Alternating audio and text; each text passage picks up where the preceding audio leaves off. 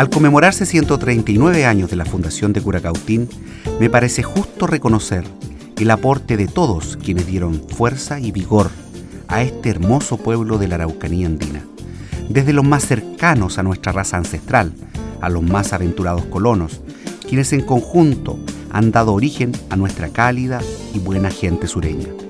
Hoy les invito a ser actores de este nuevo desafío, un Curacautín unido por una sola causa común, el desarrollo pleno de todas y todos. Soy Aníbal Carrillo Guayquilá y deseo muchas felicidades en este nuevo aniversario.